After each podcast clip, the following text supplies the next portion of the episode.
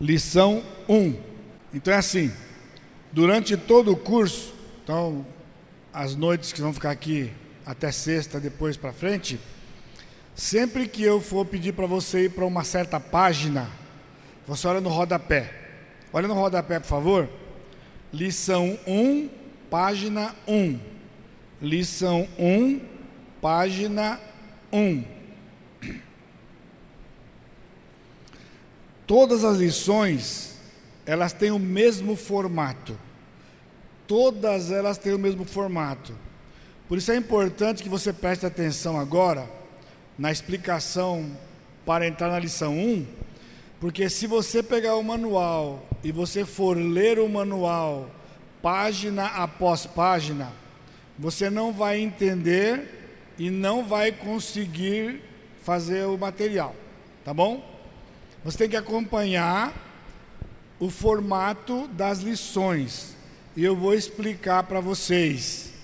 Se eu não me engano, o pastor Marcelo disse que está sendo gravado. Depois vocês vão ter acesso à gravação para que vocês ouçam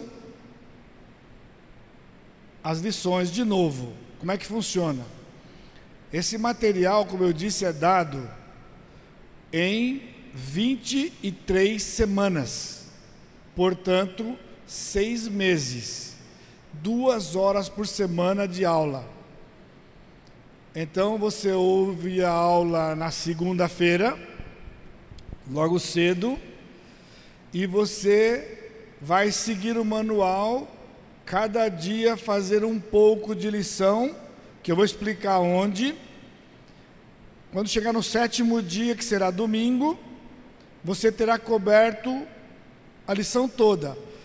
Porque eu aqui, em uma hora, eu vou dar para vocês só um pano geral da lição. Isso aqui, irmãos, é Bíblia na veia. Por isso, se você não fizer direitinho, você vai continuar como está e não vai falar que é o material não funcionou. Então é assim. Se você tiver condições financeiras, compre uma Bíblia de capa dura, a mais baratinho que tiver. Não tenho noção quanto é hoje, mas você pode comprar se você puder. Se você não puder, pegue uma sua que não tenha nada pintado, pode ter marca, é, riscado, mas não pintado, para não confundir. E então, quando você ouvir a lição e você for fazer em casa a lição, você vai ler tudo nos passos que a própria lição vai dizer. Primeiro dia, tal, tal, tal. Segundo dia, tal, tal, tal. Até o sétimo dia. Seguindo aquele manual no fim da lição, que é o roteiro, no sétimo dia você terá lido todo o material e todas as referências. Então, cada referência que você for ler, pegue o marca-texto e pinte. Duas reações. Vai chegar ali na frente algum lugar que quando você for lá já está pintado. Você vai ver que repete aquele versículo em outros princípios. E no final, você vai ver quanto você estudou a Bíblia em seis meses há uma boa possibilidade que para vários de vocês, talvez muitos ou poucos, eu não sei, nunca estudaram a Bíblia tanto na sua vida em seis meses. E isso é vida cristã normal. É mais ou menos uma hora e meia, duas horas por dia. Aí você fala, ah, pastor, para mim não dá. Para mim não dá. Antes que você já entre na derrota, eu lhe pergunto: você assiste novela? Bom, quem assiste uma, assiste mais de uma. É uma hora cada uma, duas é duas horas. E você faz todo dia. Há alguém aqui que gosta de futebol? São duas horas de jogo de futebol. Um futebol que você assistir já era, porque é duas horas de futebol, você nem vê passar. Está passando basquete, você assiste basquete, são três horas de jogo. Ou seja, nós desperdiçamos tempo e nem percebemos. Agora, pode ser que você seja uma daquelas raras exceções que você realmente não tem tempo para nada. Faça como você pode. Meia hora? 40 minutos? Melhor do que nada. Mas já estou lhe avisando que para cobrir a lição como deve, vai ser uma hora e pouco por dia, umas lições um pouquinho mais menos, uma hora e meia. Mas você vai descobrir o que acontece quando você fica exposto, exposta à Escritura. Devia ser a vida normal da gente, ter prazer nessas coisas. A leitura bíblica, você não pode passar muito tempo sem ler os evangelhos. Por quê? Os evangelhos falam da vida de Jesus. Se você quer viver como Jesus viveu, tem que rever os evangelhos. De quando em quando eu volto lá. Eu posso ter uma rotina de leitura, de vez em quando eu dou um parênteses e volto para Mateus, Marcos, Lucas e João. Muda a ordem. Você não pode ficar muito tempo sem ler o livro de Colossenses, o livro de Efésios e Filipenses. Precisa ler, porque fala da vida cristã, o despojar e o revestir. Você não pode ficar longe destas coisas. Então, por isso, essa leitura que muitos fazem de um ano inteiro, você chegar no final do ano, eu li a Bíblia toda. Só que o, o, o versículo que você leu hoje é Bíblia, é importante, mas não é o que você estava precisando. Faça do pouco tempo que você tem algo útil, intencional, tá bom? Muito bem. Então, você vai ouvir a gravação de novo na segunda-feira e seguir o manual. Vê comigo na página lição 1, página 9, lá embaixo. Lição 1, página 9. O que está escrito lá em cima? Lição 1: Guia de estudo para devocionais diárias. Você vai fazer um parênteses na sua devocional que está fazendo hoje e vai fazer essa nos próximos seis meses. E aí você vai cobrir o material todo. Mas você pode fazer nas próximas 11 semanas, que vai dar mais ou menos o tempo que a gente faria a segunda rodada, para você fazer as outras 11 semanas depois. Tá bom? Mas vai dar para você fazer. A diferença é que você não vai ter a explicação que eu estou dando da lição 12 em diante. Então faz as primeiras 11 e quando tiver o curso, você faz o restante. Veja lá, primeiro dia. Comece em oração, leia princípio bíblico, você pode dar amigamente, lição 1, página 2. Marque na sua Bíblia, ou seja, segue o roteiro. O tempo que Deus deu meia hora, acabou. É só cumprir isso aqui. Segundo dia, e assim até o sétimo dia. No sétimo dia, você terá lido tudo e todas as referências que o manual mandar. São 105 princípios, tem centenas e centenas de versículos que você vai ler que estarão aplicados ou direcionados em problemas específicos, ok? Agora volte para lição 1, página 1. Todas as lições, na, na página 1, você vai encontrar os propósitos da lição. Você vai ler os propósitos da lição. Nas, na página 2 e algumas vezes na página 3, princípios. O total são 105. Na lição 1, tem só um, Olha, lição 1, página 2 aí. Um princípio. Quando for um ou dois, vai estar sempre na página 2. Se for 3, 4, 5, vai ter parte na página 1 e parte na página 3. Aliás, na página 2 na página 3. Nunca na página 4. Nunca na página 4. Entendeu? Agora, quando você seguir o manual, ele fala princípio tal. Nós vamos ver aqui. Vamos para a página 3. na página 3 tem a explicação do princípio que você leu. Lá no fim, vai estar dizendo: volte para a página 2, lê o outro princípio. Aí ele diz: vá para a página 6. Então, o próprio livro te manda onde você vai, porque o princípio é explicado na, na página subsequente, por isso você não pode ler direto. Você tem que ir lendo, à medida que você lê o princípio, ele é explicado na frente. O próprio manual explica, é só seguir. Vamos fazer esse exercício agora na lição 1, ok? Muito bem. Vamos lá. Na página 2, nós temos Você pode mudar biblicamente, parte 1. A lição 2 agora, depois vai ser Você pode mudar biblicamente, parte 2. Ou seja, se a vida cristã é uma vida de mudança, não existe um crente que não possa mudar. O crente pode não querer mudar, mas não poder não existe. Você pode mudar biblicamente. E você vai ter a primeira surpresa do curso agora. Vamos ver o princípio 1, na página 2. Princípio 1. No fim do curso será o 105. Vamos lá. O padrão de Deus é perfeição. Aí tem o versículo.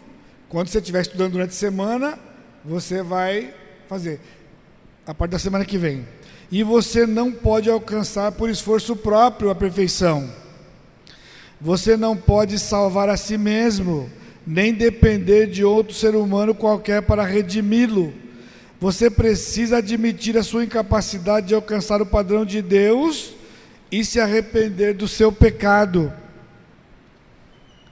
Reconhecendo a sua condição de perdido e crendo sinceramente de todo o coração no Senhor Jesus Cristo, você recebe o dom da vida eterna, o perdão dos seus pecados, pela graça e misericórdia de Deus. Esse é o princípio número um. Aí você pode perguntar, pastor, por que que este curso inclui na primeira lição uma explanação detalhada da mensagem da salvação? Se a gente já é crente. Discipulado não é aprender sobre a Bíblia e ele vai dar uma lição inteirinha, a primeira sobre a salvação é só você responder a outra pergunta. Por que, que o apóstolo Paulo escreveu Romanos para os crentes? Quando você evangeliza alguém, você não usa Romanos? Romanos é um plano de salvação. No meu entendimento pessoal, o livro de Romanos é o método de evangelismo do apóstolo Paulo. Quer saber como Paulo fazia onde ele ia? O livro de Romanos. Exatamente como está lá era como ele compartilhava a mensagem do Evangelho para qualquer pessoa. Então, por que ele mandou para a igreja de Roma se era tudo crente lá? Ele disse, porque eu quis ir aí e não pude aí, o Senhor me impediu. E ele tinha sob os ombros os gentios. Ele queria ter certeza de que eles estavam na verdade. Vocês são crentes? Se converteram? Atos 2, joia. Mas vamos fazer um check-upzinho? E mandou Romanos. Se está igual, amém. Se não está igual, faz agora. E eu digo para você: se ao ler a lição 1 você se sentir confortável, toca o barco. Mas se você ler e dá uma vacilada, se entrega para Jesus. Dá tempo ainda. Dá tempo. Porque se morrer sem se entregar para Jesus, inferno. Inferno. Então, sai dessa de autoimagem. Ah, mas vão pensar de mim? Eu sou líder de ministério e se eu falar agora que eu não sou convertido, o bicho vai pegar melhor aqui do que no céu. Ou melhor, no inferno, porque não vai chegar no céu. Está entendendo? Por isso que está aqui. É um plano de salvação. Vamos fazer um exercício aí rapidinho. Muitos crentes supostos descobriram mais tarde que havia algo errado com a sua salvação. Eu tenho encontrado vários deles. Chegam lá na igreja, vêm de outros lugares. Pastor, eu quero ser membro aqui da igreja. Lá para poder ser membro tem que passar por uma entrevista com um dos pastores, para gente saber a motivação da pessoa, ouvir a história de conversão. Mas antes deles irem para a conversa, duas, três semanas que estão no culto, ele fala assim: tem alguma coisa esquisita aqui. O que o pastor está pregando aí, eu não sei não. Já vai na dúvida: será que seria possível? É não só possível, é verdade. E eles fazem uma decisão de entrega para Jesus e são batizados. De novo, não, a primeira vez foi um banho, agora é batismo de verdade. Cheio, direto, pessoal, porque o evangelho é diluído hoje.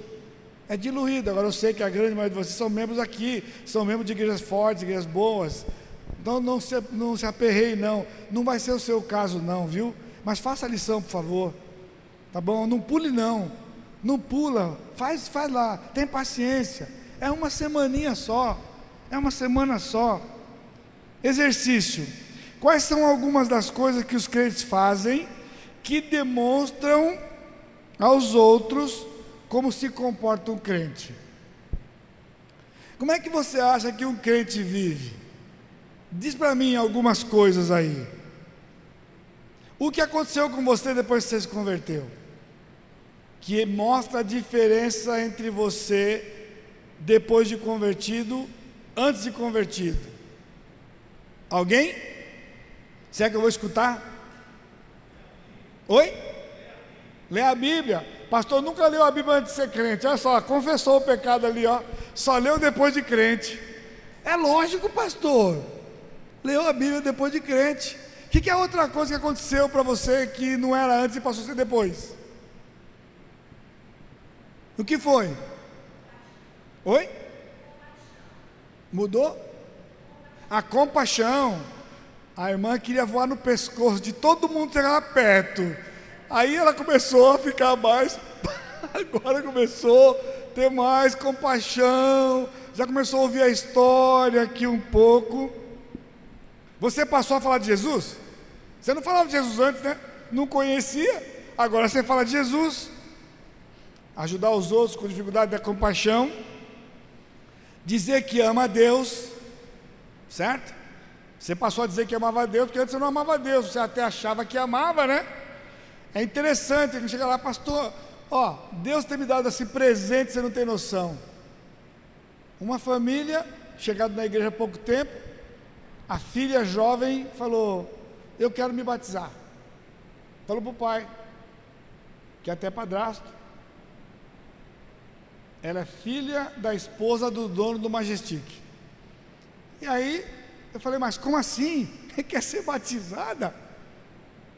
É convertida? Já ganhei um jantar, né? Falei: Ó, eu vou aí para jantar e converso direitinho aí, tá bom? Essa coisa de batismo aí. Peguei o carro, fui para São Paulo. À noite estou na casa deles lá, jantei, e aí fui falar com a moça. Então, você falou que você quer ser batizada lá, o culto, a mensagem. Então, pastor, porque eu sempre falei com Deus, né? Eu oro, falo com Deus e tal. Foi contando, né? E o Senhor me dá misericórdia.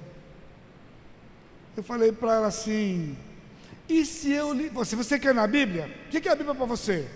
Ah, a Bíblia é a palavra de Deus. Ah, você acredita que é a palavra de Deus? É verdade? É. Tá, e se eu lhe mostrar aqui que Deus nunca lhe ouviu? Que você fala com ele, eu não discuto, porque eu não vou, você não está mentindo, você fala a verdade.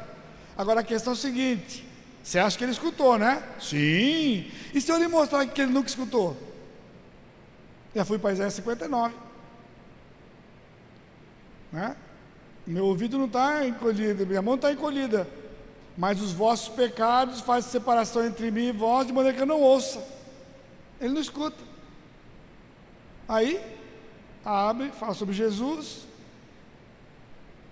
E ela se converteu. Pediu para Jesus entrar no coração dela. Ela achava que estava tudo certo com ela. Agora, a pandemia deu uma complicada, mas eu estava lendo a Bíblia, agora eu estou lendo mais a Bíblia. Ou seja, você está lendo a Bíblia? Tá, ela achou que estava lendo a Bíblia, tá bom. Mas não está bom só ler a Bíblia. Você entende? Eu, eu saí de São, São José dos Campos, 100 quilômetros, para ir fazer um parto. Um parto espiritual, caiu de bandeja. Assim, ó. Só fui lá, já estava nascendo já. E já se converteu. Mas te falar a verdade. Você sabia que você não é filha de Deus? Não. Mas sempre tem a próxima pergunta. E eu sou filha de quem? Não, vamos passar por outro dia eu falo para você. Agora eu não falo não, tá bom? Acho que você não vai aguentar essa aí não. Mas eu abri para a Bíblia lá em João 8,44, né? Vós sois do diabo, que é vosso pai.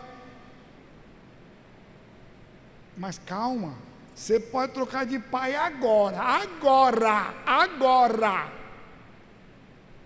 E assim ela fez, ela pediu. Eu quero ser filha de Deus agora. Portanto, é a verdade.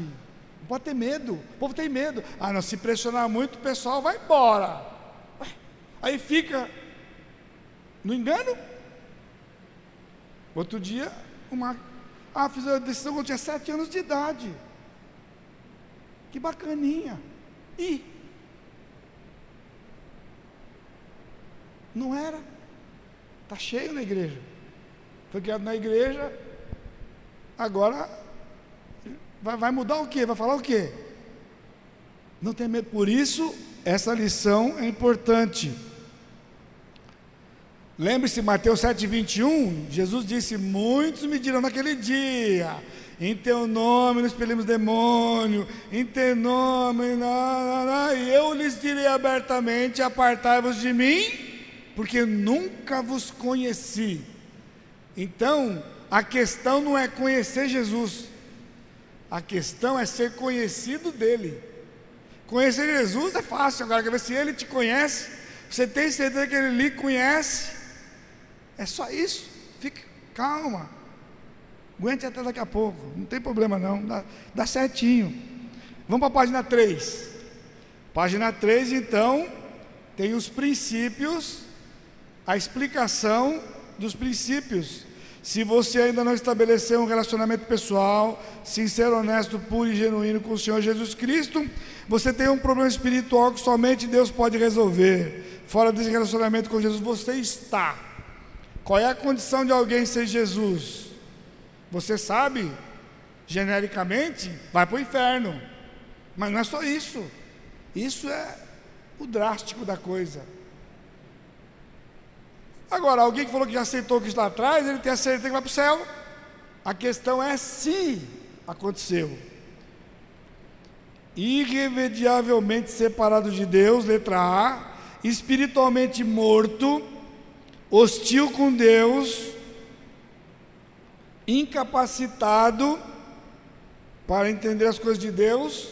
Eu falei para aquela moça, você só pode entender intelectualmente o que você lê porque você é uma pessoa instruída. Mas espiritualmente você não entende nada. Enquanto o Espírito Santo não estiver aí dentro, não entende.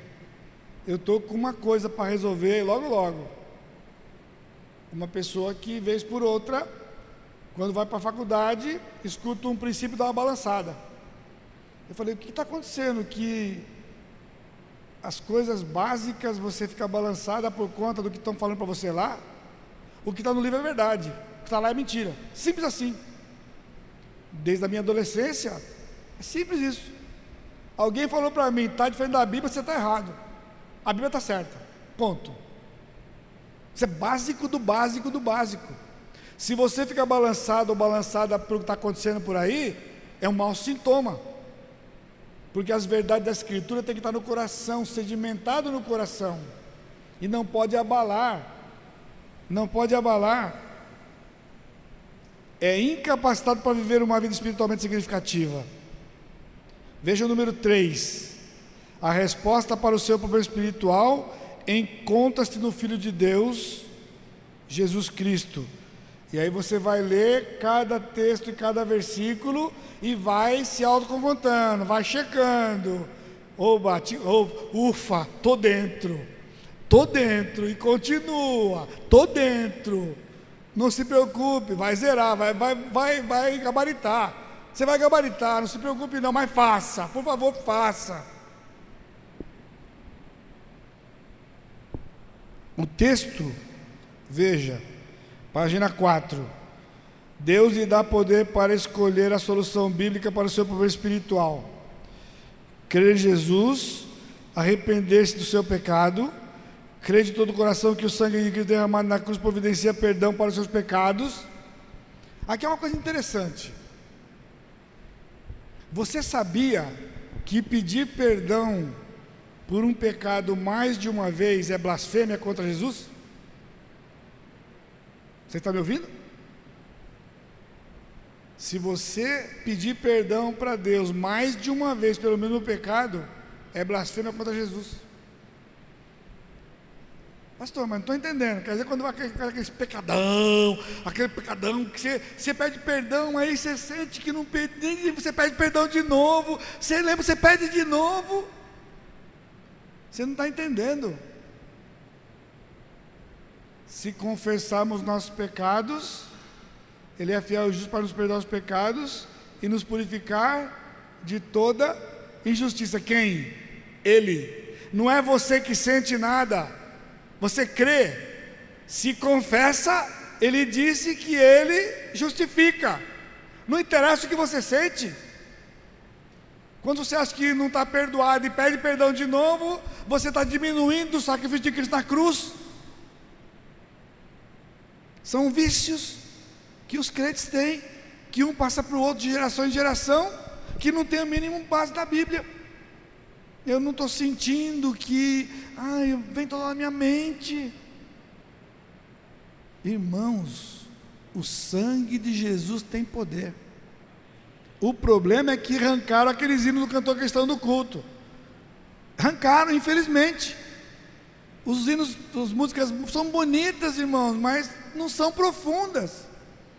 Há poder sim no sangue de Jesus força sem igual, só no sangue de Jesus. Aquela geração, todo domingo se lembrava dessas coisas. A geração de hoje, né? Eu sinto paz, aleluia, amém, que legal, que bacana. E aí vai passando por cima, atropelando os textos. Cuidado, cuidado. A sua vida vai mudar como resultado da sua submissão e amor ao Senhor. Não é baseado no que você faz e nem no que você sente, é baseado no que você crê, no que você aprendeu que está na Bíblia e você crê e você então se submete. Perceba como a fé e as obras caminham juntas. Por exemplo, Ninguém fica noivo de uma outra pessoa baseado nas boas obras passadas. Todos querem se casar porque desejam viver em união um com o outro. Para, para o resto das suas vidas. Assim que dizem sim, eles estão se submetendo a viver como um. Seria estranho para qualquer deles se um dos dois resolvesse viver como se ainda fosse solteiro. Não tem sentido. A vida cristã não pode ser vivida à parte de Jesus. Essa coisa do livre-arbítrio, irmãos, é um veneno total. Nós somos completamente dependentes de Jesus. Sem Jesus não dá para fazer nada, é só presepada. É só presepada. Então não é aquele dia que você se entregou para Jesus só e a continuidade é complicada. Por quê? Reveja, reveja os textos.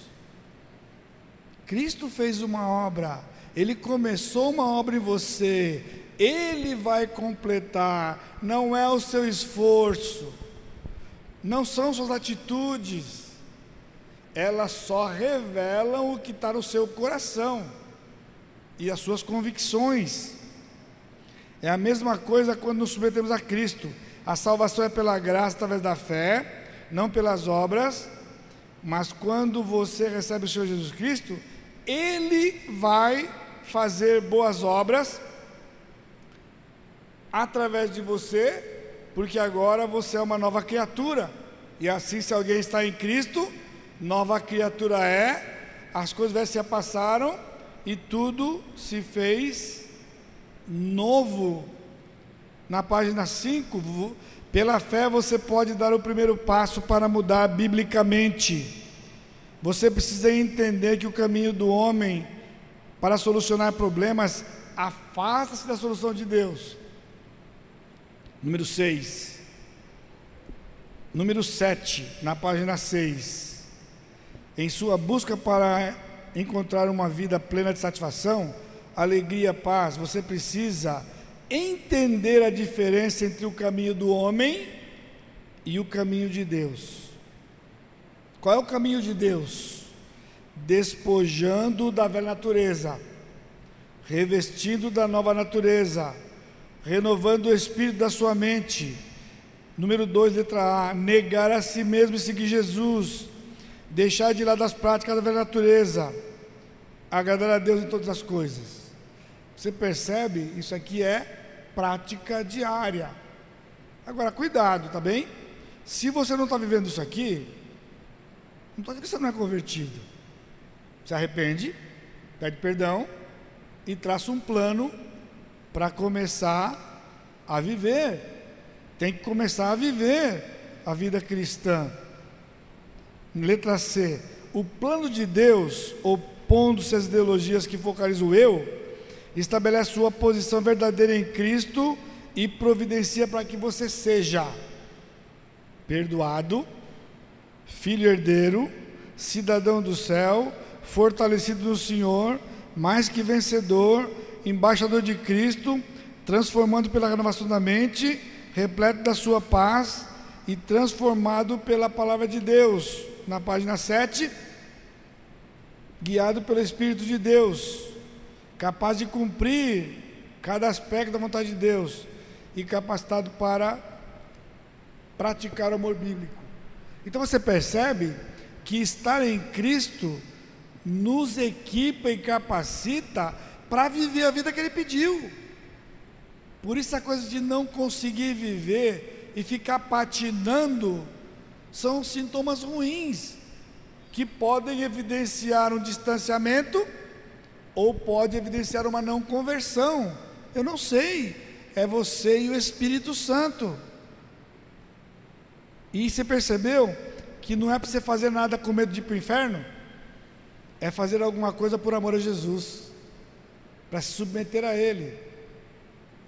O Evangelho não é o Evangelho do medo, é o Evangelho da libertação, é o Evangelho do amor a Deus.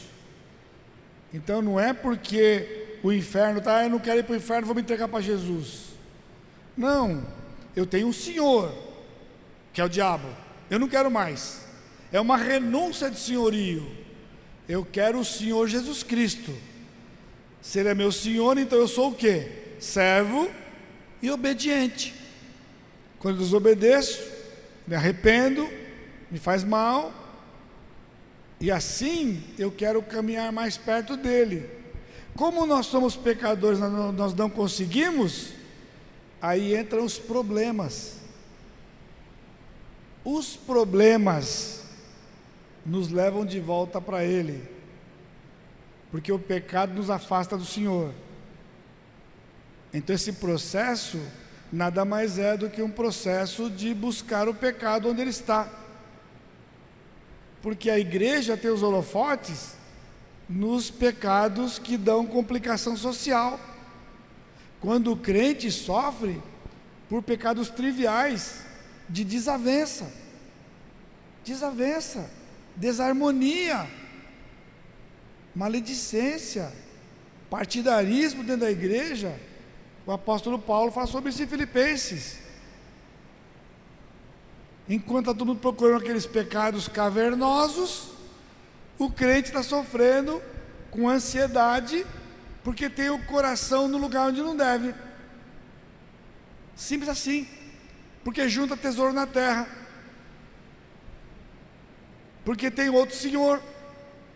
Então a ansiedade se instala. Está com medo de quê? O amor lança fora o medo. Quem tem medo não está amando. Não está amando. Comece a amar e o medo vai embora. Simples assim. Você está aqui hoje à noite, você tem tido crise de ansiedade, medo, pânico. Vai para 1 João e começa a fazer um check-up, autoconfrontação. Quais são os sintomas de que eu não tenho amado as pessoas? E não tenho amado o Senhor? Jesus deu remédio para quem tem medo. Observa os pássaros. Quando foi a última vez que você, que você observou? Você era tão ocupado, tão ocupado, você nem consegue saber que tem passarinho mais. Parece que não tem passarinho floreando mais. Ele diz: Não caiu na terra que eu não queira. Qual é o seu medo? O que pode acontecer com você que eu não tenha poder sobre? O que pode acontecer com você que eu não tenha planejado para você? O que pode acontecer para você que eu fiz para o seu mal? Três perguntas básicas.